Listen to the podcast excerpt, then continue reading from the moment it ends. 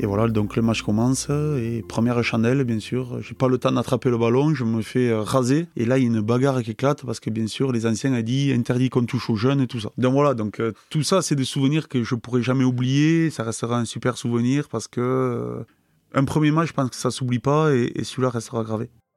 Vous reconnaissez cette voix? C'est celle d'un homme qui est tombé dans le rugby quand il était tout petit. Je suis Johan Zuckmeyer et vous écoutez La Cravate, le podcast rugby où on prend le temps de discuter avec des personnalités extraordinaires. C'est un peu une bulle intemporelle où on s'autorise à échanger sur leur parcours unique parsemé de réussites et parfois d'énormes coups durs. Né en 1979, mon invité grandit dans le rugby, son papa étant alors un brillant joueur. Suivant ses traces sur le terrain de Naï, il se révèle être très à l'aise dans l'exercice et se retrouve rapidement sollicité par la section paloise. Le paternel veillant au grain, n'y file que plus tard l'année de son bac. D'abord intégré à l'effectif Krabos avec qui il obtient de superbes résultats, il fait ses premiers pas en équipe 1 quelques temps plus tard pour en devenir rapidement un cadre. Tout s'enchaîne il décroche sa première cape avec le 15 de France à 22 ans. Il dispute sa première Coupe du Monde en 2003 et remporte notamment les Grands Chelems 2002 et 2004. C'est alors qu'il part poursuivre son ascension au Biarritz olympique, soulevant coup sur coup deux boucliers de Brennus. S'en suivent deux autres Coupes du Monde, dont la finale de 2011, qui sonnera la fin de son aventure en bleu après avoir arboré à 86 reprises le maillot frappé du coq. En 2014, poussé vers la sortie d'un Biarritz olympique en déclin, il relève un dernier challenge et boucle la boucle à la section paloise. Critiqué à son arrivée, il fera taire les mauvaises langues avec des prestations de haute volée, aidant les verts et blancs à remonter et à se maintenir en top 14. Je suis évidemment allé rendre visite à l'énorme Damien Traille.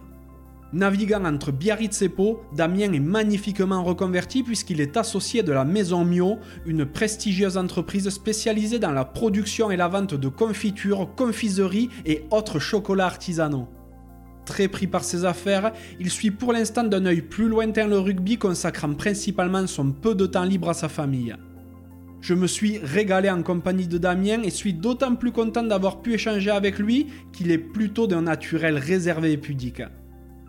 Si ce podcast vous plaît, n'hésitez pas à le noter 5 sur 5 sur Apple Podcast ou la plateforme de votre choix, à laisser un commentaire sympa et à le partager autour de vous. Ça fait super plaisir et ça aiderait vraiment la cravate à se faire reconnaître. Vous pouvez également soutenir mon travail via vos tips en vous rendant sur le lien en description de l'épisode. Trêve de bavardage et place à la conversation.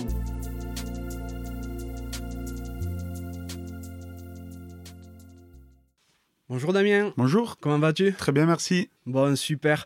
Donc merci de me recevoir. Aujourd'hui, on est à Pau dans une de tes boutiques. C'est un, un, salon de thé en plein centre de la ville. Pour expliquer un petit peu aux auditeurs, on est à deux pas du boulevard des Pyrénées qui offre un super panorama sur, euh, sur toute la chaîne. Et euh, juste un petit point culture. Donc on dit que Pau c'est la cité du ver galant et le ver galant donc c'était Henri IV qui était donc bien entendu un roi de France. Et est-ce que tu savais que son grand-père Henri d'Albret lui aurait enduit les lèvres euh, à sa naissance donc de d'ail et de Jurançon? Ben non, la preuve, on en apprend tous les jours. Merci. c'est plutôt rigolo. Donc, il aurait fait ça a priori pour fortifier son corps et son esprit. Le Jurançon est devenu sa boisson préférée, paraît-il. Petite blague à part, je suis super content que tu aies accepté mon invitation, car tu es un vrai personnage du rugby français.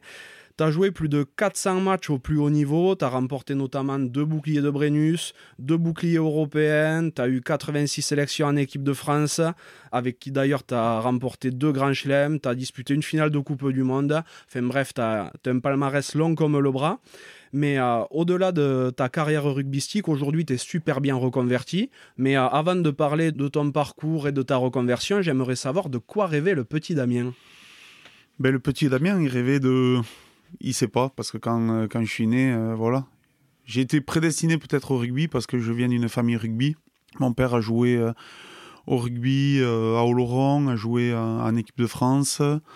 Euh, France B avant, ou voilà, je sais pas trop comment ça s'appelait. Et je suis né avec un ballon euh, dans les mains parce que ça a été mon premier cadeau à ma naissance, je crois. Et petit à petit, je suis venu au rugby comme ça parce que ma mère allait voir euh, mon père jouer et moi je suivais tous les week-ends. Et une anecdote, un jour, je me suis échappé de la poussette, j'ai été retrouver mon père sur le terrain avant un coup d'envoi et, et l'instant a été immortalisé par un photographe qui a pris une photo, qui avait fait la une des journaux le lendemain. Donc voilà, je faisais la une du, du journal déjà tout petit. C'est magnifique. On peut le trouver encore, ce journal? Euh, j'ai la photo, euh, j'ai la photo dans mon album d'enfant, bien sûr, chez mes parents. Ah, c'est génial. Et euh, mais du coup, tu as grandi où? Alors, j'ai grandi à Pau. Au début, on habitait à Pau. Et puis après, mon père jouait au rugby à Naï. Donc, mes parents ont fait construire à Naï. C'est une vingtaine de kilomètres de, de Pau. Et voilà, j'ai commencé comme ça. Et mon père venait de d'Issor, dans la vallée d'Aspe. Et, ma mère d'Arudi, de la vallée d'Ossau. Ah, donc euh, deux, euh, deux vallées qui se font face. Hein. Ouais. Qu'est-ce qu'ils faisaient tes parents dans la vie? Alors mon père était, euh, il travaillait chez Turbomeca, ici, qui faisait des moteurs d'hélicoptère, et ma mère travaillait dans une société de, logement sur Pau. D'accord. Et même si ton, ton papa jouait à très haut niveau, il pouvait pas du tout se consacrer qu'à ça Non, bien sûr qu'avant le, le, rugby n'était pas professionnel, donc grâce au rugby, il est il est rentré chez, chez Turbomeca, il a fait toute sa, sa carrière professionnelle euh, dans, ce milieu. Et étais quel genre de gamin? Euh, Très sportif. Je mettais beaucoup de priorité au, au sport. Et je me retrouve aujourd'hui quand je vois mon fils qui, euh, qui dès qu'il a un moment libre, plutôt que de jouer à la console, il va sortir, il va prendre un ballon, il va... Voilà, moi j'étais, j'étais comme ça, j'étais, j'avais besoin toujours de de présence de copains pour voilà pour, pour partager des moments mais que ce soit ballon que ce soit vélo que ce soit euh, peu importe mais il fallait que je sois en groupe et euh, voilà pour, pour trouver des occupations. Ah, et que tu t'amuses à l'extérieur quoi. Et toi tu as commencé du coup le rugby à quel âge hein? Moi, c'est une longue histoire. J'ai commencé, j'avais pas l'âge. En fait, mon père entraînait les tout petits à, à l'US Coraznaï, le club où j'ai où j'ai commencé le rugby et je le tannais pour aller, euh, pour aller à l'entraînement. Il me disait non, t'as pas l'âge. Et un jour, j'y suis allé.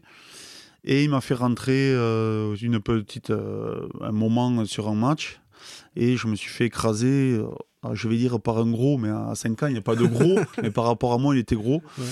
Et je suis sorti du terrain, je pleurais. Et il m'avait dit, ben, tu vois ce que ça fait. Et voilà. Et il pensait me faire comprendre qu'il fallait que j'arrête. Et le week-end après, j'y suis revenu. Donc euh, voilà, l'histoire a commencé depuis très longtemps, depuis euh, j'avais pas tout à fait 5 ans. Tu débutes le rugby à Night, tu restes jusqu'à quel âge? Ben, J'y reste jusqu'en junior première année. En fait, à partir de cadet, je suis sollicité par la section paloise. Mais voilà, mon père euh, met un peu un frein à, ça pour euh, mettre en priorité les études quand même et, préparer, euh, préparer la suite parce que à cette époque le rugby n'est pas professionnel ni rien. Donc je reste une année de plus, je fais ma seconde année cadet à Naï et puis voilà, en junior, le club me relance et, et mon père il dit bon allez tu tentes l'aventure difficile de faire ce choix parce que, euh, parce que d'un côté, c'est grâce à Anaï que, euh, j'ai connu le, rugby, que j'ai évolué. Difficile de laisser une bande de copains et aller dans un environnement où on connaît personne. Mais voilà, il fallait tenter l'aventure et puis après, on, aurait vu ce qui, ce qui se passe. Mais euh, je suis tombé sur deux entraîneurs formidables. Un qui malheureusement nous a quittés il n'y a pas longtemps de ça, Jean Anturville et Marc Marais, euh, avec qui j'ai aujourd'hui encore des contacts. Et c'est deux personnes qui resteront gravées dans ma carrière de sportif parce que c'est des personnes qui m'ont donné vraiment envie de jouer à, ce sport. Mhm. T'es parti l'année du bac à Pau? Donc, euh, une fois le bac en poche, papa, il a dit c'est bon, euh, tu peux aller t'amuser. Ouais, m'amuser, euh, oui, c'est essayer de, tenter quelque chose. voilà, il voyait que je prétendais peut-être un peu mieux que Naï. J'avais eu des, des, joueurs qui jouaient avec moi les années précédentes, qui étaient partis, qui avaient tenté l'aventure le rugby commençait à prendre un tournant, donc euh, voilà, il fallait, il fallait tenter cette aventure et puis après voir, voir ce qui se passe par la suite. Mais aujourd'hui, c'est, c'est, une satisfaction d'avoir fait. Bien sûr. Tu es un junior à ce moment-là ou tu es direct en équipe 1 alors, j'ai pas tout à fait 18 ans parce que l'histoire, c'est que le club euh, s'engage de Pau à venir me chercher chez mes parents en Aïe quand même. Donc euh, pas simple les histoires. Après il y avait un joueur euh, qui, avait le permis qui jouait à Pau, qui habitait vers, la plaine, vers chez moi. Non, c'est plus facile. Euh, non, je fais ma première année en, junior Crabos On perd en finale contre le Stade Toulousain. Voilà, avec des noms qui ont ensuite joué au plus haut niveau. Et donc déjà, pour moi, l'aventure est exceptionnelle. Arriver arriver à la section, euh, faire une finale championnat de France junior, c'était magnifique contre sa Toulousain, alors que les années précédentes, je jouais contre des petits clubs aux alentours. Donc, euh, et l'année après, je... Mais tout bascule pour moi parce que je fais mon, euh, mon premier match avec les pros, enfin avec les pros, avant c'était les semi-pros, et on est champion de France Crabos au Stade de France euh, en 98, en levée de rideau de Stade français Perpignan. Donc là, ça restera une année euh, très importante pour moi. Ah ben ouais, c'est clair. Et euh, tu te fais ta place de suite quand tu arrives avec les Crabos déjà ou Ma place, non, parce que j'arrive, je suis un, petit, j'arrive d'un petit club et, et j'essaie de, d'exprimer mon, ce que je savais faire. Et, et grâce à l'apport de ces deux entraîneurs, et notamment de Marc Marais qui entraînait les trois quarts, voilà, c'était euh, c'était quelqu'un qui, voilà, comme je répète, il m'a donné envie, m'a donné confiance en moi. Et à partir de là, bien sûr, euh, ben, quand tu as la confiance, c'est plus facile de, de, réaliser de belles performances. Bien sûr. Champion de France Crabos, et c'est à partir de là donc que tu incorpores l'équipe une ou tu faisais déjà des petites apparitions? Alors, j'en ai fait une apparition un, un week-end, on s'entraînait le mardi avec les juniors. Et il y a les entraîneurs à la première qui viennent voir les entraîneurs des juniors. Ils disent euh, ben, on va prendre Damien pour jouer euh, ce week-end en première à Toulon. Donc euh, il m'appelle. Je dis mais qu'est-ce qu'il veut? Pourquoi il m'appelle là? Il dit bon mais tu arrêtes, tu t'entraîner. Demain tu t'entraînes avec la première parce que voilà il leur manque du monde. Alors la petite histoire c'est que bon à cette époque à Toulon il fallait pas trop y jouer parce que tu sais très bien l'accueil que tu avais. et qu'il y avait euh, Nicolas Brusque qui était titulaire euh, à l'arrière de la section ce week-end-là, il, avait un lumbago. Voilà. qu'il y avait euh, l'autre arrière, Sébastien Claverie, qui ce week-end-là faisait les 3-8 dans une entreprise et il ne pouvait pas se libérer. Donc voilà. Ça tombait bien pour eux, tout ça.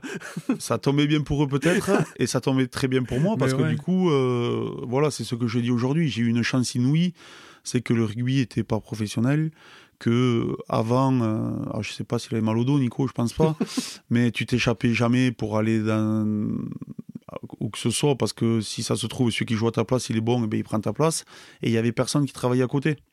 Donc voilà, me, voilà partie de l'entraînement et aller m'entraîner le lendemain avec, euh, avec l'équipe 1 que je regardais le, week-end avant à la télé. Et il se passe bien ce match? Ah, ben il a été particulier. Il a été particulier parce que euh, ben, tu te retrouves déjà à t'entraîner avec des mecs euh, que tu regardes à la télé. Euh, tu montes dans le bus avec eux, euh, tu vas jusqu'à Toulon en bus. Alors j'ai été super bien accompagné parce que je suis tombé sur des mecs. Il y avait Pierre Triep qui voilà qui était de Naï aussi. il y a eu il y a des mecs comme Fifi Bernatsal qui qui ont été très importants pour moi. Il y a eu il y a eu des anciens qui aujourd'hui comme Agueb, Rollet, Joël Rey. Euh, j'en oublie David Ocagne qui pour moi euh, ça restera un moment fort parce que j'ai partagé ma chambre avec lui alors que c'était quelqu'un qui était en équipe de France. Et je me suis retrouvé à aller jouer à Toulon. Donc on arrive à Toulon le soir et à l'époque euh, c'était peut-être la mode on allait faire un décrassage on allait faire un footing. Donc je me trouve en chambre avec David Ocagne. Bizarre. On va faire un footing on dîne voilà. La nuit elle se passe comme elle se passe parce que tu sais que le lendemain tu vas jouer à Toulon et voilà, et après j'ai été super bien entouré par, euh, par tous ces anciens à qui je serai jamais euh, assez reconnaissant parce que euh, voilà, ils m'ont protégé. Une anecdote, et j'en ai discuté avec lui il y a pas longtemps. On rentre dans le couloir, donc déjà on sort du bus et il y a Fifi Bernat qui me dit il y a ton père qui est là-bas. Voilà, c'est peut-être pas la personne que je devais voir à ce moment-là. Donc il a fait bien sûr le déplacement. On va s'échauffer, donc euh, l'échauffement pareil, Fifi me fait essayer de penser à, autre chose. Euh, et on rentre au vestiaire, on, se met le, maillot et on rentre dans, le couloir. Et à ce moment-là, je sens quelqu'un qui me tape sur l'épaule. Qu'est-ce que c'est ça? Je me tourne et là, il y avait Thierry Louvet. Il me regarde, il me dit Toi, jeune, tu finiras pas le match. Oh putain. Waouh J'en ai discuté avec lui l'autre jour et il a éclaté de rire parce qu'il m'a dit Mais à notre époque, il n'y avait que ça qui pourrait faire échapper les mecs franchement, j'aurais pu faire demi-tour et me casser, je, serais parti. Et voilà, donc le match commence et première chandelle, bien sûr. J'ai pas le temps d'attraper le ballon, je me fais raser. Et là, il y a une bagarre qui éclate parce que bien sûr, les anciens ont dit interdit qu'on touche aux jeunes et tout ça. Donc voilà, donc euh, tout ça, c'est des souvenirs que je pourrai jamais oublier. Ça restera un super souvenir parce que euh, un premier match, je pense que ça s'oublie pas et, celui-là restera gravé. Ah ben, je veux bien te croire. En plus avec la dérouillée que tu as prise à la première action déjà. Oui, bon après c'est comme ça. C'était à l'ancienne. Aujourd'hui, on peut plus faire ça, mais. Mais au moins, j'aurais connu aussi cette époque. Et, euh, et ça, ça aujourd'hui, quand on en rediscute ensemble, on en rigole, mais c'est ça qui est bien. Mais surtout, quand on connaît ta carrière euh, en suivant, c'est plutôt drôle. Là, on est dans les années 98-99. Mm. Tu intègres de bon l'équipe 1 au début, de, début 2000.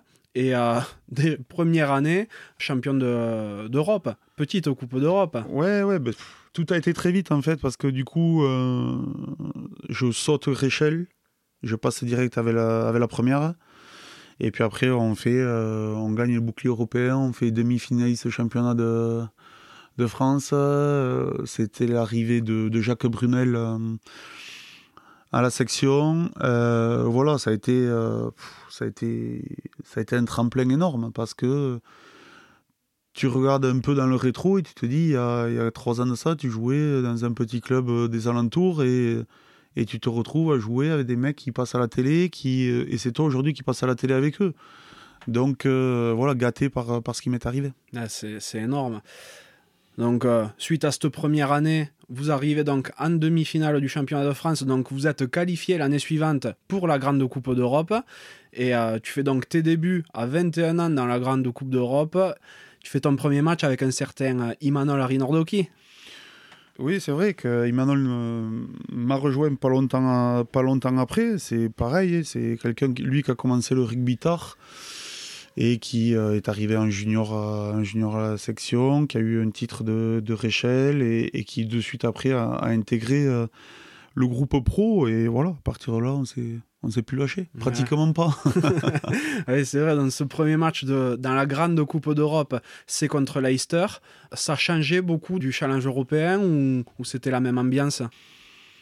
Ben, C'était toujours euh, différent de, notre championnat parce que tu, affrontes des, clubs anglo-saxons, c'est une autre culture, c'est une autre compétition, c'est. Euh, voilà, c'était, et c'est encore aujourd'hui le, plus important quand tu joues au haut niveau. C'est que tu as envie de jouer des matchs de haut niveau et tu préfères jouer des, les hauts cadors de, euh, de Coupe d'Europe que les petits clubs qui, à qui tu donnes 70 points. Il n'y a, a pas beaucoup d'intérêt. Donc, euh, à cette époque, les Leicester, là, c'était des, références euh, européennes. Alors que les résultats de la section commencent à décliner un petit peu, toi, t'exploses par contre. Tu honores ta première sélection en novembre 2001 contre l'Afrique du Sud. En plus, vous gagnez. Donc vous étiez pas mal de nouveaux hein, à ce moment-là en équipe de France, vu que tu as partagé ta première sélection avec euh, Clément Poitronneau, Aurélien Rougerie, Frédéric Michalak, Tony March. Enfin bon, une génération qui, qui derrière va porter le 15 de France. Toi, tu brilles sur ce match-là, vu que tu inscris une pénalité de plus de 50 mètres. Comment se passe cette première sélection, en plus avec le, le contraste qu'il peut y avoir avec le club à ce moment-là? Mais pareil, tout va très vite. Euh, nouveau, nouvelle ère, nouveau sélectionneur. 99 euh, qui se passe, euh, qui se bien, mais la suite un peu moins bien.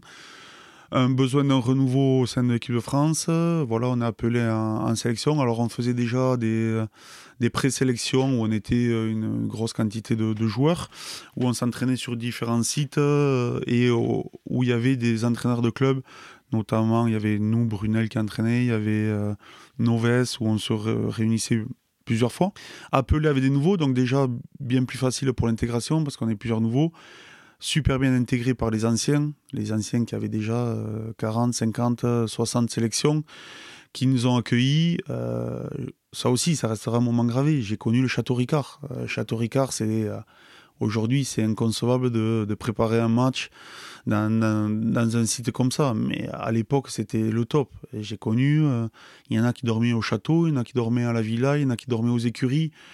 Et c'est des anecdotes avec des mecs. Euh, tu partages, euh, voilà, tu t'entraînes avec Califano, avec des mecs avec Pelouse, avec, avec des mecs que voilà que tu que, que, tu regardais aussi à la télé. Donc là, tu franchis un, nouveau cap.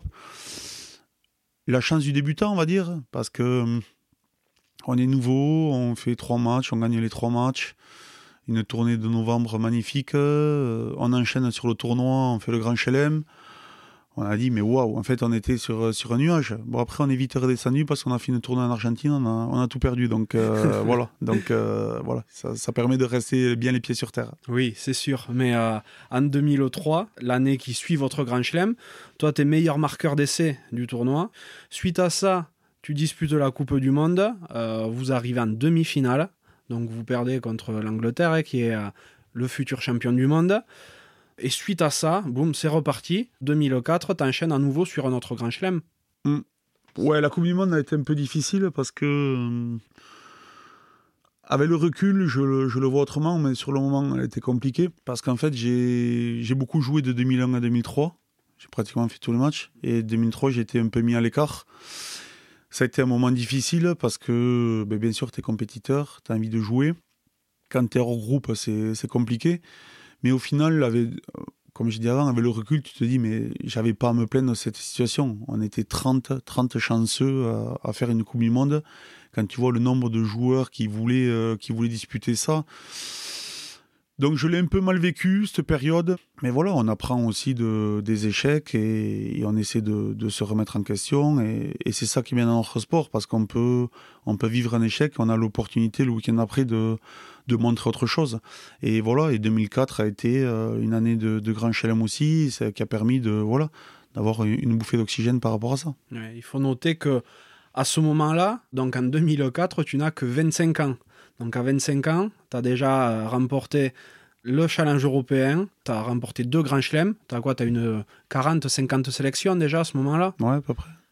Enfin, tu restes un, jeune garçon hein, avec relativement peu d'expérience, même au niveau rugbystique, vu que tu es, tout récent. Comment tu fais pour pas prendre le globe? Bon, déjà la famille. Hein. La famille, je pense qu'on est, on est une famille euh, avec beaucoup de valeurs. Euh, mes parents, ils sont pour beaucoup. Euh, voilà, et puis je suis quelqu'un de, de réservé, un peu trop peut-être. Et ça m'a desservi pendant ma carrière, mais voilà, j'avais peur de, notamment lors des conférences, de me mettre en avant, de, mal dire, ou de voilà donc j'ai toujours eu ce côté un peu réservé qui me voilà qui me gardait à ma place et j'avais toujours cette ambition de euh, de, performance et euh, voilà donc euh, aucune aucune envie de, m'enflammer par rapport à quoi que ce soit parce que justement j'avais connu le très haut en, étant titulaire et en étant hors groupe et je savais que ça pouvait basculer très vite. Et donc suite à la au Grand Chelem 2004 donc tu termines la saison avec la section et à ce moment-là tu changes de club, tu pars au BO. Ouais, ça faisait ça faisait 4-5 ans que j'étais déjà avec les pros. Euh, je sentais le club pas dans la bonne, pas dans la bonne dynamique, pas la bonne stratégie pour de, de, performance pour le club. Hein. Et moi, de mon côté, je voyais aussi euh, le chemin qui se rétrécissait et qui me, mettait en danger peut-être pour l'équipe de France parce que du coup, euh, ben, les résultats du club étaient pas très bons, donc on jouait plus les premiers rôles. Donc pour se mettre en avant, c'était compliqué. Et je le voyais personnellement par rapport à l'équipe de France aussi. Donc euh, il a fallu faire un choix. Il y a eu différentes sollicitations euh, que j'avais refusées déjà deux ans après parce que parce que je suis comme ça, je suis quelqu'un entier et que euh, j'avais connu l'équipe de France et je ne pouvais pas partir euh, dès ma première sélection. J'ai été redevable par rapport au club, donc j'ai dit bon allez, je continue, je continue l'aventure parce que je j'ai cru, on m'a fait croire que le club avait l'ambition de, monter un, gros projet. Euh, ça n'a pas été le cas, donc au bout d'un moment, je me suis, je vais pas dire je me suis fait avoir, mais il fallait prendre ses décisions et l'opportunité euh, de Biarritz s'est présentée. Il y en avait d'autres. Mais comme je suis un, euh, un, local, un régional, et que Biarritz à cette époque jouait les premiers rôles, ils avaient été déjà champions en 2002, avec de nombreux joueurs euh, que je côtoyais, que j'avais côtoyé à Pau, dont Fifi Bernat, Nico Brusque, qui avaient fait le transfert de ce côté-là aussi. C'était un moyen d'intégration plus facile peut-être. C'est sûr que ça doit y faire. Et ben, cette première saison à, Biarritz, ben, tu confirmes tous les espoirs qui sont placés en toi. Hein.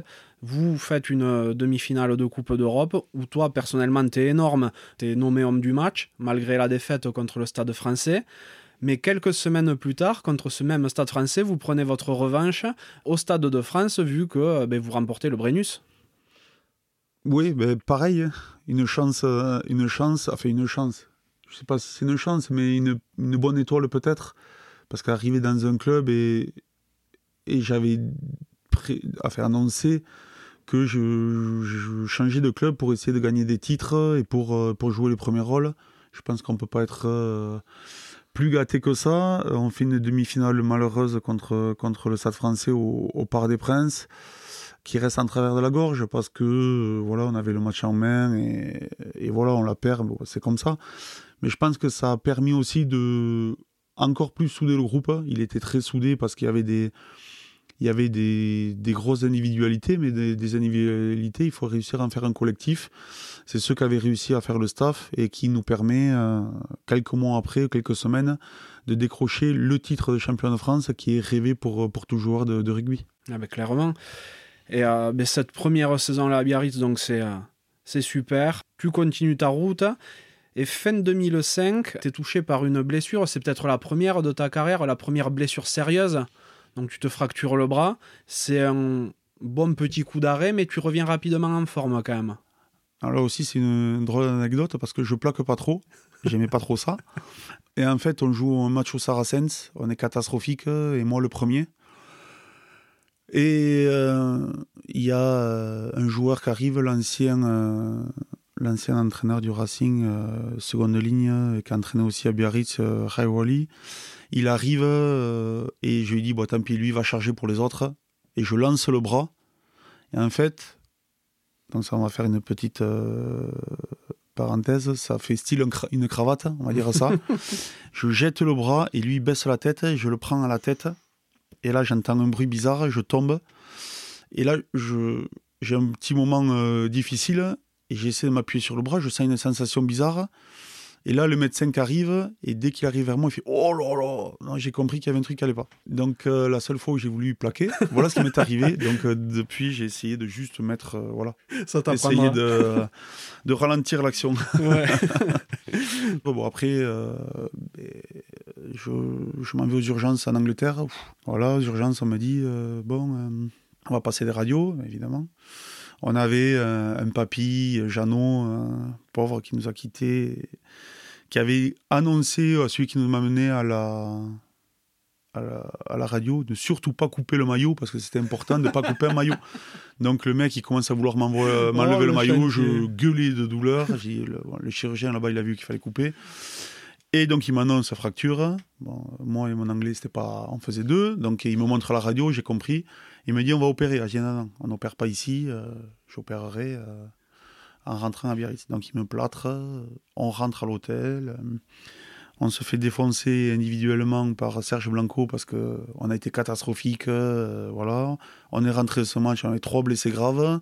Voilà. Mais après, voilà, après je me suis fait opérer, j'ai eu, j'ai bien récupéré et ça m'a permis de vite revenir sur le terrain. Ouais, effectivement, tu reviens vite vu que tu poursuis donc ta route au BO en 2006. Tu es toujours avec l'équipe de France, vous remportez le 6 Nations. Vous ne faites pas le grand chelem, mais vous remportez le tournoi quand même. Et toi, par contre, niveau club, euh, ben, vous faites une nouvelle finale de H-Cup et vous remportez à nouveau le Brennus. Ouais. Moi, je joue pas la demi. Je crois contre, je crois que c'est contre Perpignan parce que j'ai une douleur aux côtes, j'ai des côtes fêlées. Donc il faut faire un choix, j'étais pas à 100%, donc euh, il vaut mieux me laisser quelqu'un qui est à 100%. on perd cette finale Coupe d'Europe d'abord, contre le Munster. Euh, grosse déception parce qu'une finale Coupe d'Europe, euh, tu as envie d'accrocher cette ligne à ton palmarès, de gagner la H-Cup. Malheureusement, euh, voilà, ça là restera vierge. Et la fin de saison arrive et cette finale contre, contre le Stade Toulousain où ben, une finale, ben, tant pis, tu joues sous infiltration et tu dis, allez, il faut, il faut s'accrocher parce qu'après, ben, la saison est finie, tu as le temps de, de récupérer. Donc, donc voilà, ça restera un doublé on fait un doublé, on avait un groupe euh, fantastique, on s'entendait super bien. Euh, Et ça confirmait l'ambition que j'avais de rejoindre un club qui, qui joue les premiers rôles. Tu as vraiment fait le bon choix de carrière. quoi. Mais c'est vrai que quelques mois plus tard, ben, tu commences à avoir les adducteurs qui sifflent un petit peu. Donc là, ça, ça complique pas mal de choses. Je suppose tant en club qu'au niveau de la sélection. Oui, bien sûr. Blessure difficile à, à soigner parce que apparemment pour la soigner, il faut beaucoup s'étirer. Moi, je m'étirais jamais. Donc, euh, difficile, tu différents protocoles. J'ai rencontré des, des kinés, des ostéos. Et surtout, ce profil, la Coupe du Monde 2007. Et euh, là, quand même, c'est un, gros objectif parce que c'est en France. C'est. Voilà. Donc, euh, je discute avec le staff de l'équipe de France et, et, notamment avec Bernard Laporte qui me dit De toute façon, ce qui est clair, c'est que si tu te fais pas opérer, je te prendrai pas. Bon, voilà. Donc lui, euh, j'hésitais entre me faire opérer parce que je ne savais pas comment j'allais récupérer. Il me dit que lui, il avait connu en étant euh, entraîneur du Stade français. Un joueur s'était fait opérer, deux mois après, il jouait. Donc, euh, dit, bon, allez, on franchit le, cap, on bataille plus. La semaine prochaine, la semaine après, je me faisais opérer. Et voilà, j'ai récupéré très vite et, j'ai pu prétendre à une place pour 2007. ouais, donc, tu prétends à 2007 et même plus que ça, vu que cette fois, tu es un cadre de l'équipe. Autant en 2003, ça a été un petit peu compliqué, euh, vu que tu n'étais pas tout le temps dans le groupe, mais en 2007, tu es en place et tu, fais quasiment tous les matchs. Ouais, ouais, ouais. Bah, après, c'est euh, voilà, ça, dépend aussi des circonstances. 2007, ça aurait été une, une, Coupe du Monde particulière sur, sur différents points, mais euh, voilà, faire une Coupe du Monde en France, battre les Blacks à Cardiff, voilà, c'est. Quand, quand j'y repense par moment. Alors j'ai coupé avec le rugby, mais, mais par moment, tu as des flashs où tu as des gens qui t'interpellent par rapport à, à, des différentes anecdotes. Et, c'est vrai que, en fait, quand on est impliqué dans, euh, dans notre carrière, on voit pas tout ce qu'on fait. En fait, je pense que c'est avec le recul, avec quelques années, et ce qu'on peut partager avec certaines personnes. Euh, le retour qu'on a des gens ou de certaines images qu'on revoit à la télé. C'est vrai que voilà, je me rends compte de ce que j'ai réalisé. Ah c'est clair. Vous perdez en plus sur cette Coupe du Monde, à nouveau contre l'Angleterre, à nouveau en demi-finale. Ouais, ouais. Bon, alors, euh, il y a cette bourde que je fais d'entrée où. Bon. Mais on perd contre, contre une équipe d'Angleterre qui, voilà, qui, nous a, qui nous avait barré la route en 2003, qui nous a barré la route en 2007. Euh, voilà, cette Coupe du Monde, je pense qu'on a, on y a laissé beaucoup d'influx sur, sur le début, sur ce match d'ouverture, sur. Euh, voilà, mais ça restera quand même. Ce match à Cardiff restera quand même euh, très fort dans, dans la carrière. Ah oui, et puis même dans le la mémoire collective, c'était quelque chose de, fantastique, ce match contre les Blacks. Quoi. Mais on le savait d'entrée, qu'en se mettant un, bâton dans les roues face aux Argentins, euh, notre destinée irait à, Cardiff euh, et à moins d'un problème chez les Blacks. Euh, voilà. On n'était pas favoris, c'est peut-être ce qui, qui nous fallait à ce moment-là. Mais c'est souvent le cas de toute manière avec l'équipe de France. C'est quand elle n'est pas favorite qu'elle fait ses plus grands matchs et c'est quand elle est très attendue des fois qu'elle trébuche ça a été le cas avant. Aujourd'hui, je, pense qu'aujourd'hui, la donne a changé parce qu'on a quand même une équipe de France forte.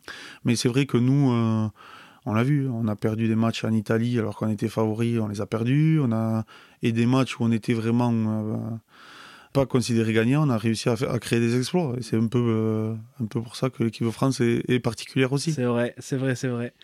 Suite à cette Coupe du Monde, s'en suivent deux saisons un peu plus compliquées. Biarritz d'un côté et un petit peu dans le dur. Et avec l'équipe de France, pour toi, c'est moins facile aussi, vu que tu n'es pas indiscutable à ce moment-là?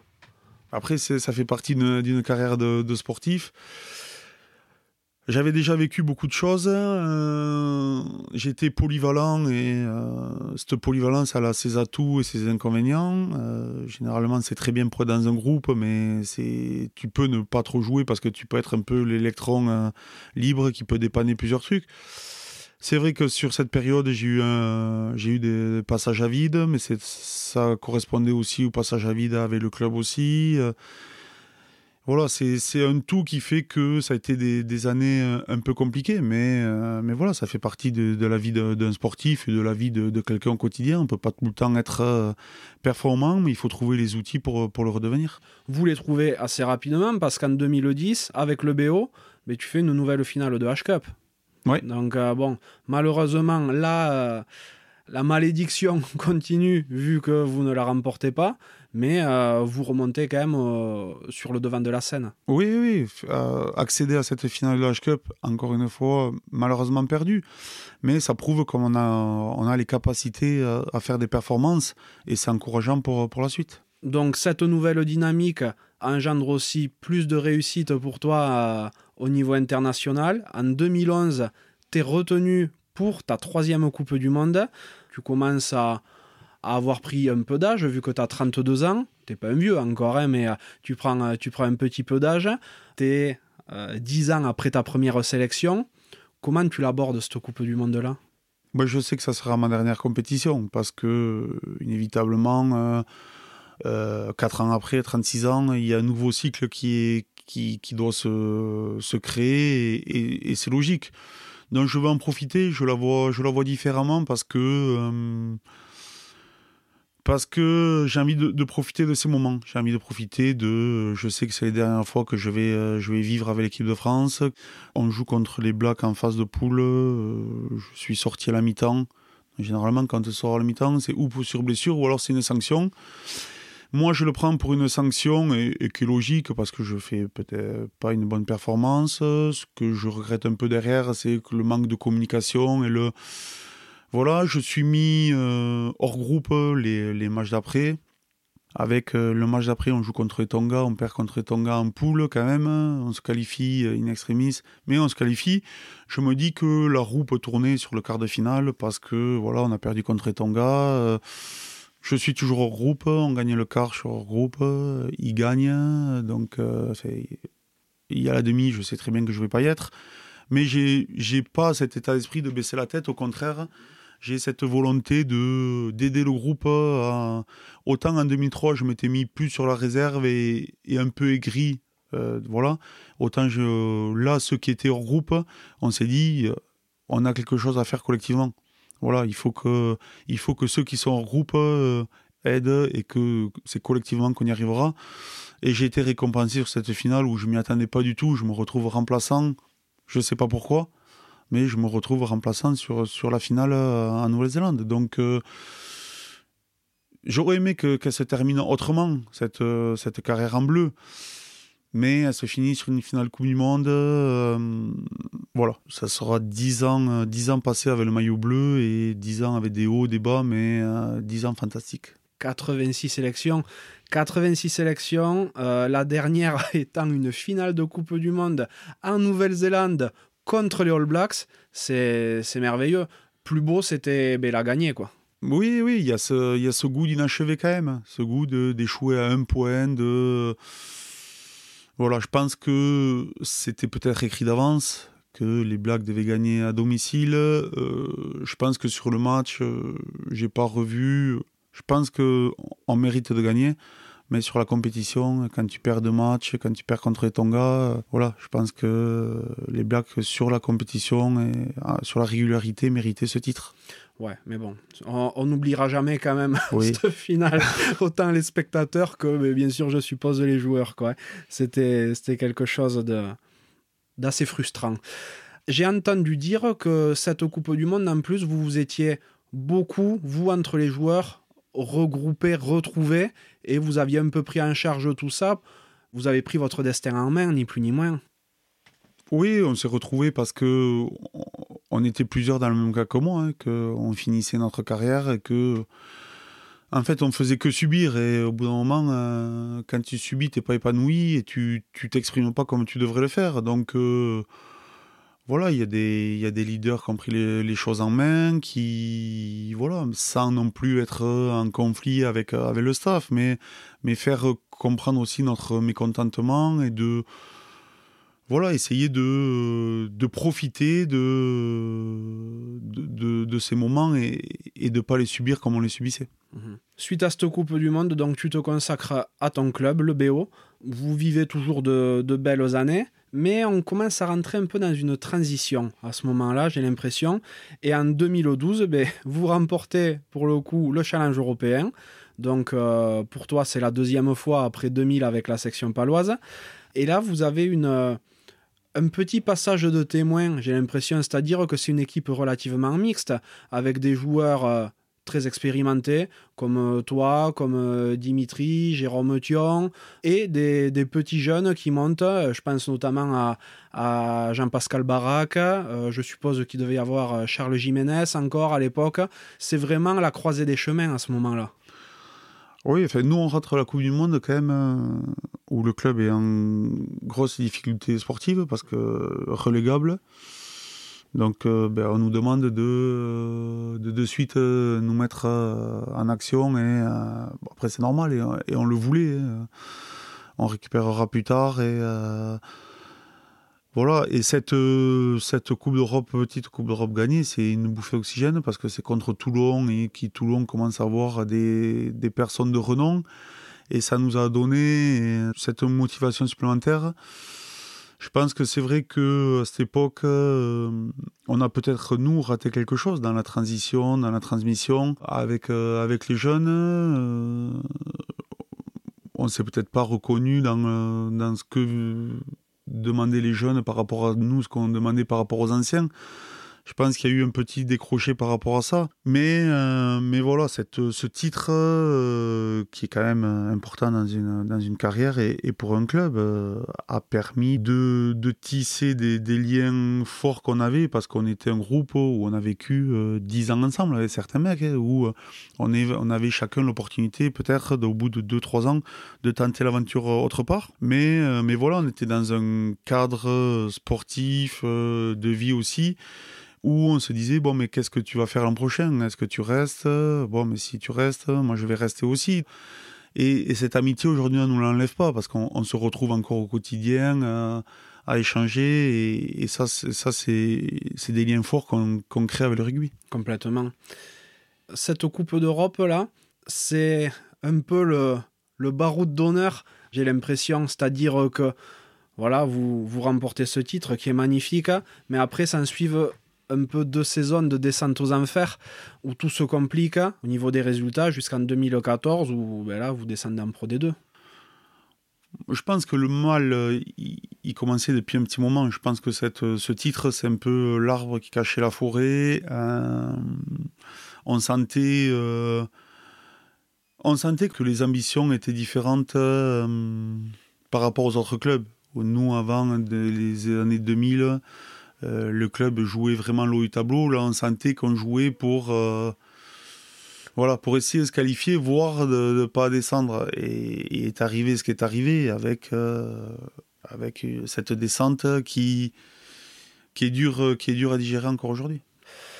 Vous descendez en Pro D2 en 2014 et c'est l'année, toi, à laquelle tu pars du BO. Parce que bon, tu pars pour pour la section, tu boucles presque la boucle, mais comment se passe le départ du BO avec qui tu as vécu 10 saisons?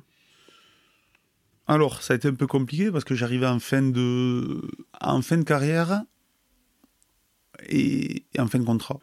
Au début, j'avais envisagé d'arrêter sur, euh, sur cette année, mais arrêter sur une descente, je ne me voyais pas faire ça. Franchement, ça aurait été, euh, ça aurait été très, très compliqué à digérer. J'espérais et euh, j'avais à cœur d'aider le club à essayer de, construire, de reconstruire quelque chose pour prétendre à, remonter dans les, dans les années suivantes. J'ai pas senti, euh, ou j'ai pas du tout senti même le club euh, être dans cette même dynamique. Et à ce moment-là, j'ai quand même eu deux ou trois sollicitations, dont un club qui jouait les premiers rôles top 14 à cette époque. C'était pour signer un an. Euh, j'ai été attentif, bien sûr, parce que tu te dis, merde, t'as, alors, t'as 34 ans, t'as 35 ans même, j'avais. On te sollicite pour faire un an encore. Euh, ici, ils te veulent plus. Ils te le disent pas, mais ils te veulent plus. Qu'est-ce que tu fais? Donc, euh, j'ai écouté. En même temps est arrivée la section paloise. ça a été compliqué parce que je me retrouvais à, choisir entre peut-être de jouer dans un club qui a joué le premier rôle, à revenir dans mon club euh, d'origine, à jouer en Pro D2.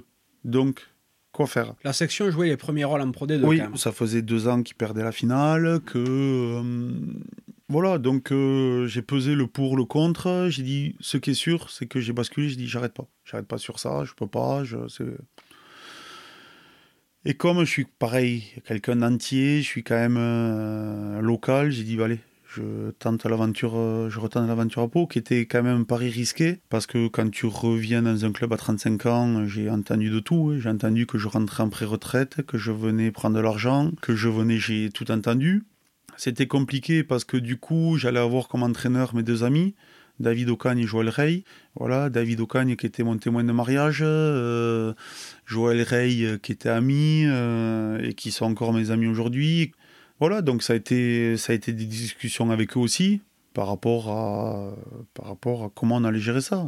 Il y avait le côté professionnel et il y avait le côté là, je voulais pas qu'en aucun cas ça nous ça nous perturbe. Donc voilà, j'ai dit allez, c'est parti je signe, je signe à la section et euh, voilà. Tu vas à la section et effectivement, tu n'es pas du tout en pré-retraite, vu que là, cette saison-là, ben, tu fais une saison euh, vraiment pleine. Tu as un temps de jeu énorme. J'ai regardé tes stats un petit peu. C'est parmi les saisons où tu as le plus joué, en définitive, et tu as 35 piges. Ouais. Ben, c'était une, une préparation totalement différente pour rien cacher, je suis parti de Biarritz, j'avais plus envie de jouer au rugby. Vraiment, j'étais un peu dégoûté de, la façon dont ça se terminait, autant sportivement qu'humainement. Parce que euh, quand tu passes 10 ans dans un club et qu'on est, euh, on n'est pas capable au moment de te dire bon, mais on te garde, on te garde pas. C'est le sport. Je pense qu'aujourd'hui, ça fait partie du sport euh, et c'est normal. comme on dit, tu fais plus partie du projet. C'est comme ça et je l'aurais accepté. Donc, j'arrive à Pau J'arrive à Pau, alors euh, sur la pointe des pieds, parce que voilà, j'ai beau avoir une carrière derrière moi, j'arrive en Pro D2, dans un club où j'ai tout entendu avant d'arriver.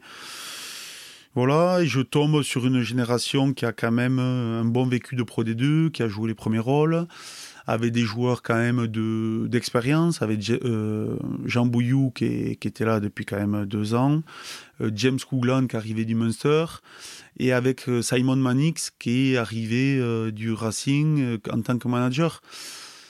Et à 35 ans, j'ai repris plaisir à jouer au rugby. Mhm. Voilà.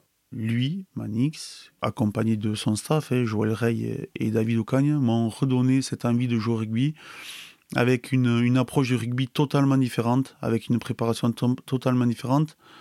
Je me suis retrouvé les premiers entraînements à, être appelé par le préparateur physique, me dire stop, t'arrêtes l'entraînement. C'était une des premières semaines que j'étais là. Mais j'ai dit, non, mais attends, mais je suis pas blessé, j'ai rien. Il me dit, non, mais à l'époque, on, commençait à s'entraîner avec les GPS. Il me disait, non, t'as trop couru.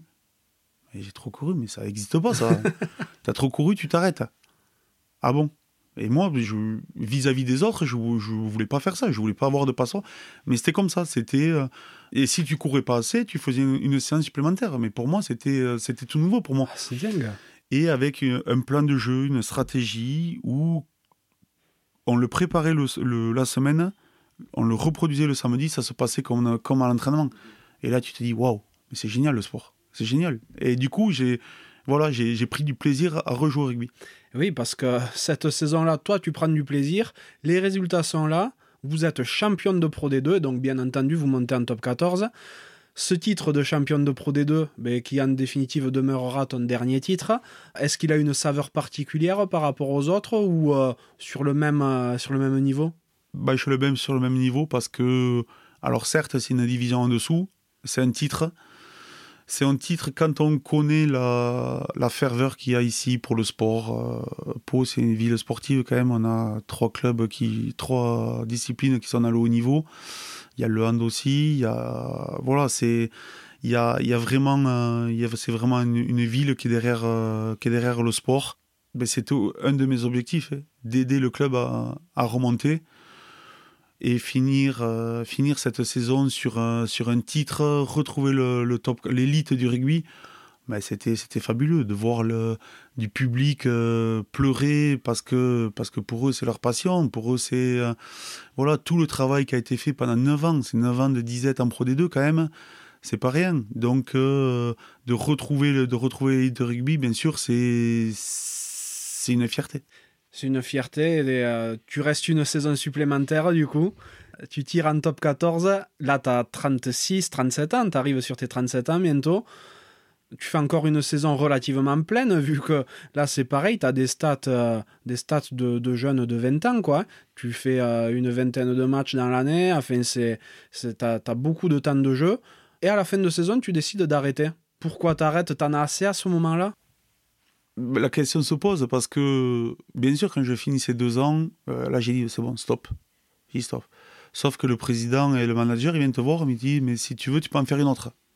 Ah, dans l'âme, t'es compétiteur quand même. Tu te dis, celle-là, elle s'est bien passée, mais pourquoi pas en faire une autre? Euh, je, suis, je me sens bien euh, physiquement, bien que je sais très bien que tu arrives avec des limites, hein, des limites de vitesse. Déjà, j'allais pas vite d'origine, même jeune. Donc quand tu vieillis, c'est plus compliqué. Tu mets un peu plus de temps à récupérer, mais on avait une charge de travail qui était relativement facile à, supporter. Donc tu dis, waouh, qu'est-ce que je fais maintenant? Est-ce que je fais?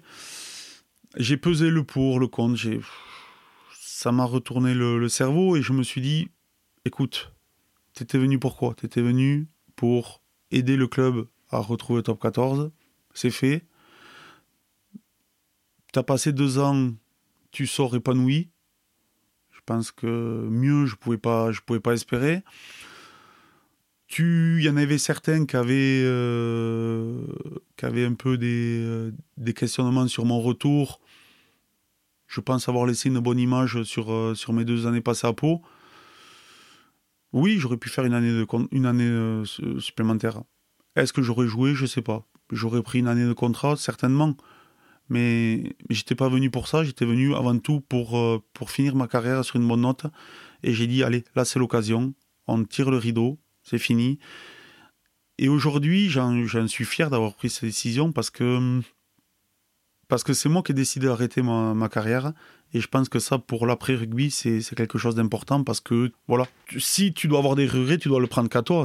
Tu finis pas sur une blessure, tu finis pas sur une non-reconduction de contrat. C'est moi qui. Et pour moi, la boucle était bouclée. J'avais 37 ans, euh, voilà. Et puis, tu laisses un club euh, plus haut que tu l'as trouvé parce que vous vous maintenez en top 14. Donc, euh, voilà, t'es. J'allais dire une, mauvaise expression, j'allais dire tu parles le cul propre, quoi. Hein. Oui, oui, je, je pars avec le, le sentiment d'avoir accompli le travail et, mes objectifs que je m'étais fixés en toute humilité. Je, j'avais pas, quand je suis arrivé, je n'ai pas dit je vais faire remonter le club. Je vais essayer d'amener mon expérience. Alors j'ai été aidé, j'ai été aidé parce qu'on avait, il y avait déjà le groupe fort avec des, des, des joueurs qui avaient quand même fait le travail et avec euh, deux ou trois vieux expérimentés à qui, ben, à qui les, les, les, joueurs, quand ils nous ont vus, ont, aussi euh, tiré leur, leur, niveau vers l'eau. Bien sûr. Tu as déjà commencé à préparer ta reconversion à ce moment-là ou, euh, ou tu vis au jour le jour? Non, non, ma reconversion, je la prépare depuis, je ne vais pas dire depuis mes débuts, mais je savais très bien que le rugby pouvait s'arrêter du jour au lendemain. Donc j'ai toujours eu cette, cette, euh, cette partie de ma vie dans, dans, la tête. Et même dans les semaines d'entraînement, j'avais toujours un œil attentif sur ce que je voulais faire plus tard.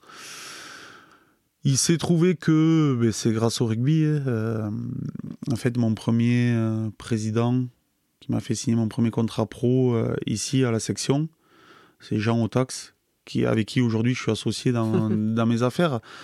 Et quand je suis, il m'a toujours suivi pendant ma carrière. Lui, après, a arrêté d'être président, il a passé le relais. Il m'a toujours suivi pendant ma carrière, même quand je suis parti à Biarritz. Et quand je suis revenu à Pau, on a déjeuné ensemble à midi et il m'a demandé, il m'a demandé ce que je comptais faire par la suite. J'ai dit, je sais pas, j'ai deux ou trois idées, des opportunités, je sais pas trop.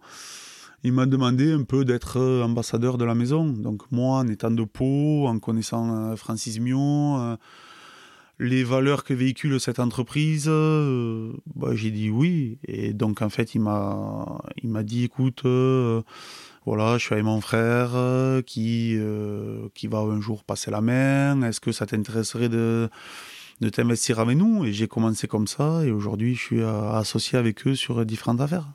Donc oui, tu parles de la maison Francis Mio. Qu'est-ce que c'est exactement? Alors c'est une entreprise artisanale qui fabrique des confitures, des confiseries, du chocolat, du miel. On travaille tout ce qui est commerce traditionnel, épicerie fine, traiteur, boulangerie, fromagerie et hôtellerie, notamment euh, à l'export. Ah mais je vois pas mal de boutiques hein, Maison Mio dans le, dans le coin. Vous en avez un paquet, non? Oui, aujourd'hui on a cinq, euh, cinq, boutiques. On en a une à l'usine à, à, Usos. On en a deux sur Pau. Euh, donc une où on est ici sur, qui fait salon de thé. Une en face qui est plus axée sur le salé et euh, une à Saint-Jean-de-Luz et une à Saint-Jean-Pied-de-Port. Ah oui, d'accord, donc bien bien implanté dans le, dans le 64, quoi. Ben, comme, euh, comme ma carrière, en fait. Exactement, tout à ton image. Ouais, donc tu as bien préparé tout ça, tu as réussi à saisir les opportunités aussi, par ailleurs, mais on ne te voit pas trop, par contre, dans les, dans les médias, tout ça, le rugby, tu as complètement lâché? J'ai pas lâché euh, parce que je regarde, bien sûr, je suis attentif par rapport aux résultats, que ce soit euh, Pau, que ce soit Biarritz, parce que quand tu as vécu, quand tu joué dans ces clubs, tu peux pas lâcher comme ça. J'ai lâché un peu parce que sur la fin, la, la mentalité du rugby me correspondait plus ou, ou pas ce que j'ai vécu, du moins à ce que m'ont inculqué les anciens. Voilà. Le rugby, bien sûr, il a changé, il a évolué. On va pas comparer. Je veux pas être de ces, euh, de ces vieux qui disent à mon époque, ça je veux pas.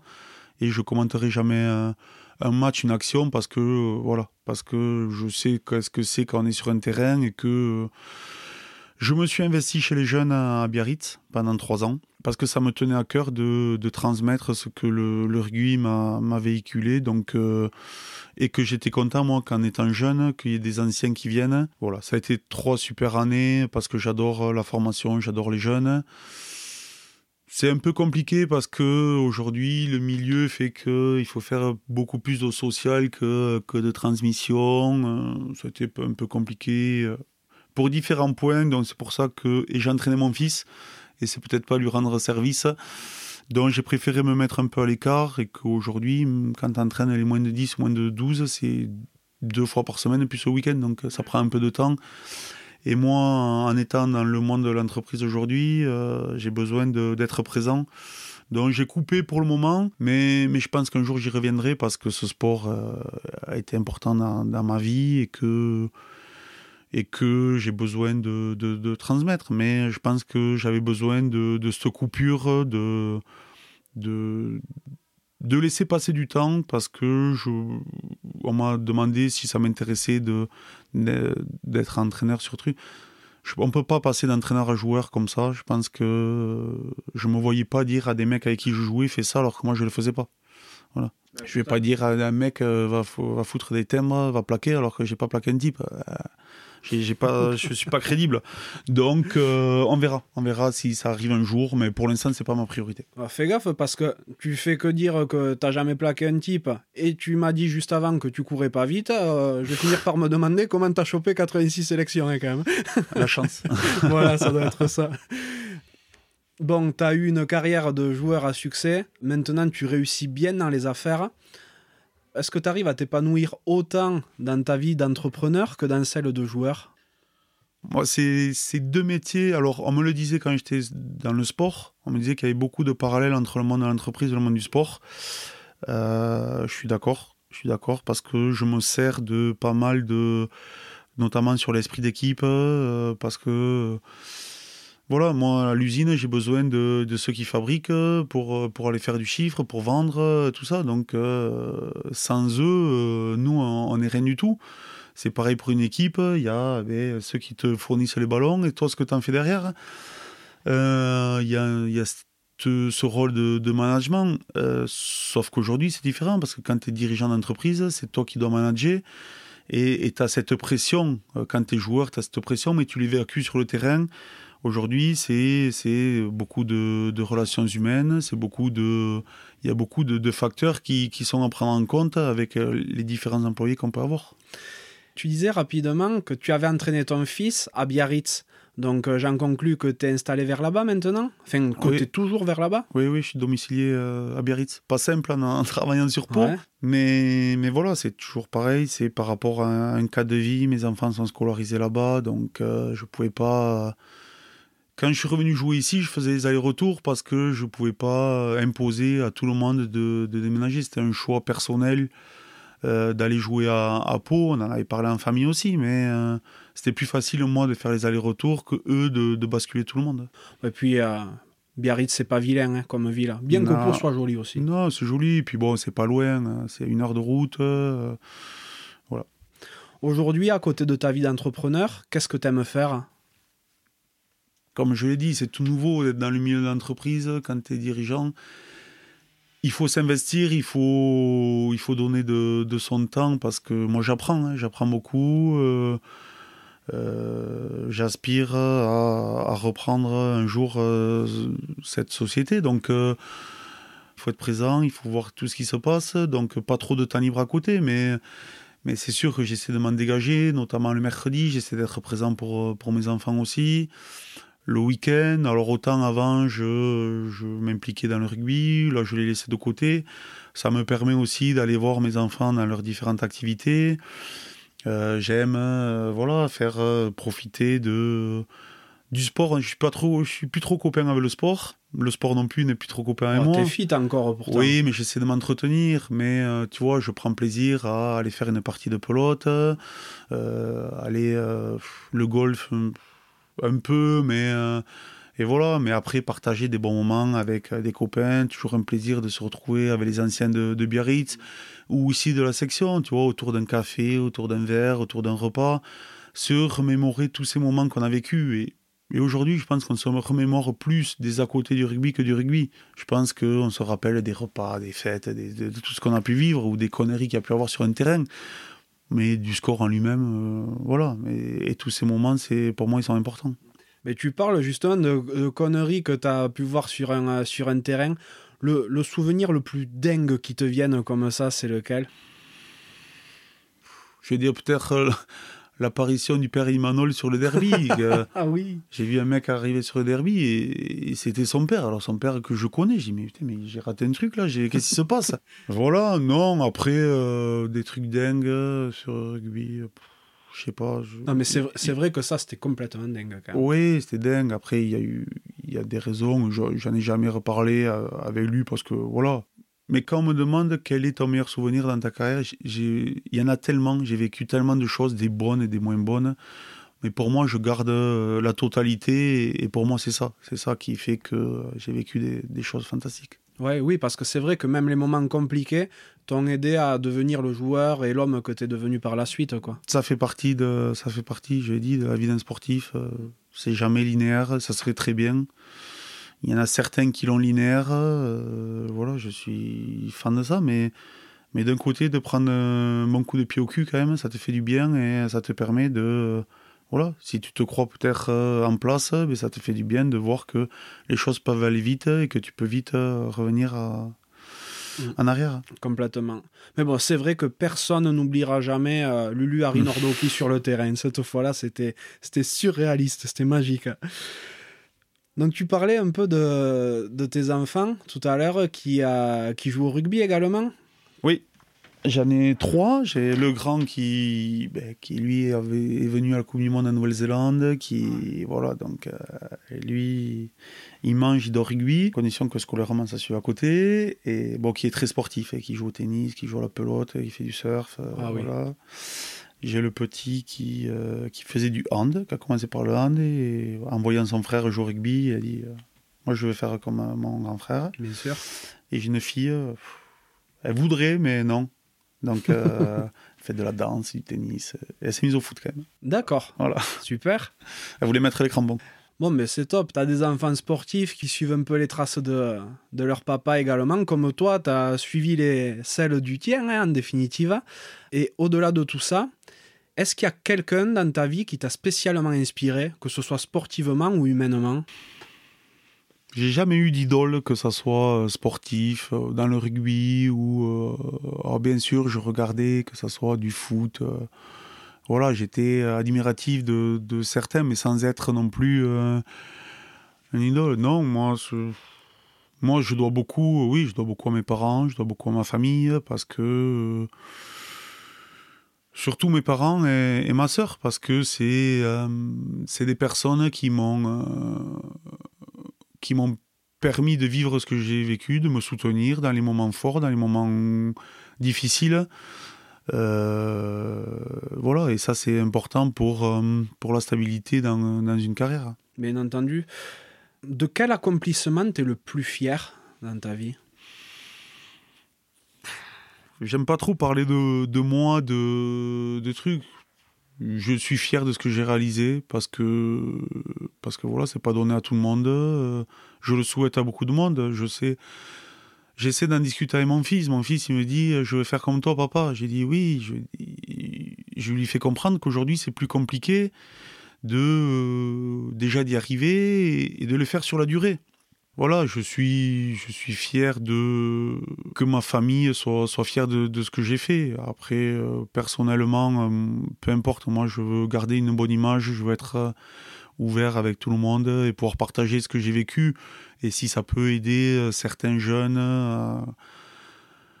à prendre des décisions qui sont des fois pas faciles à prendre, hein, de quitter un club, de voilà, mais si ça peut te faire évoluer, le tout c'est que le club que tu quittes, ben, t'incite à le faire hein, et et qui te mettent pas de bâton dans les roues comme j'ai pu l'avoir avec euh, avec certains. Oui, bien sûr. Dans ta vie, est-ce qu'il y a une claque ou un échec qui t'a spécialement fait grandir? Non, non, tous, tous. Je pense que j'ai eu j'ai eu des, des grosses déceptions mais un qui, qui sorte de l'ordinaire, qui. Non, ça restera pas. Ouais, c'est, c'est une succession de. Mais je suis quelqu'un de, je suis quelqu'un de, de compétitif, de. J'essaie que de faire les choses le mieux possible, alors euh, je suis jamais satisfait de ce que je fais. Donc au bout d'un moment, eh ben, de. Tu te remets toujours en question et tu essaies toujours de trouver ce petit plus qui va te permettre euh, d'être performant. Si tu pouvais reparler au petit Damien qui s'amusait à, à Naï, qui, qui tannait son père pour aller jouer au rugby, qu'est-ce que tu lui dirais?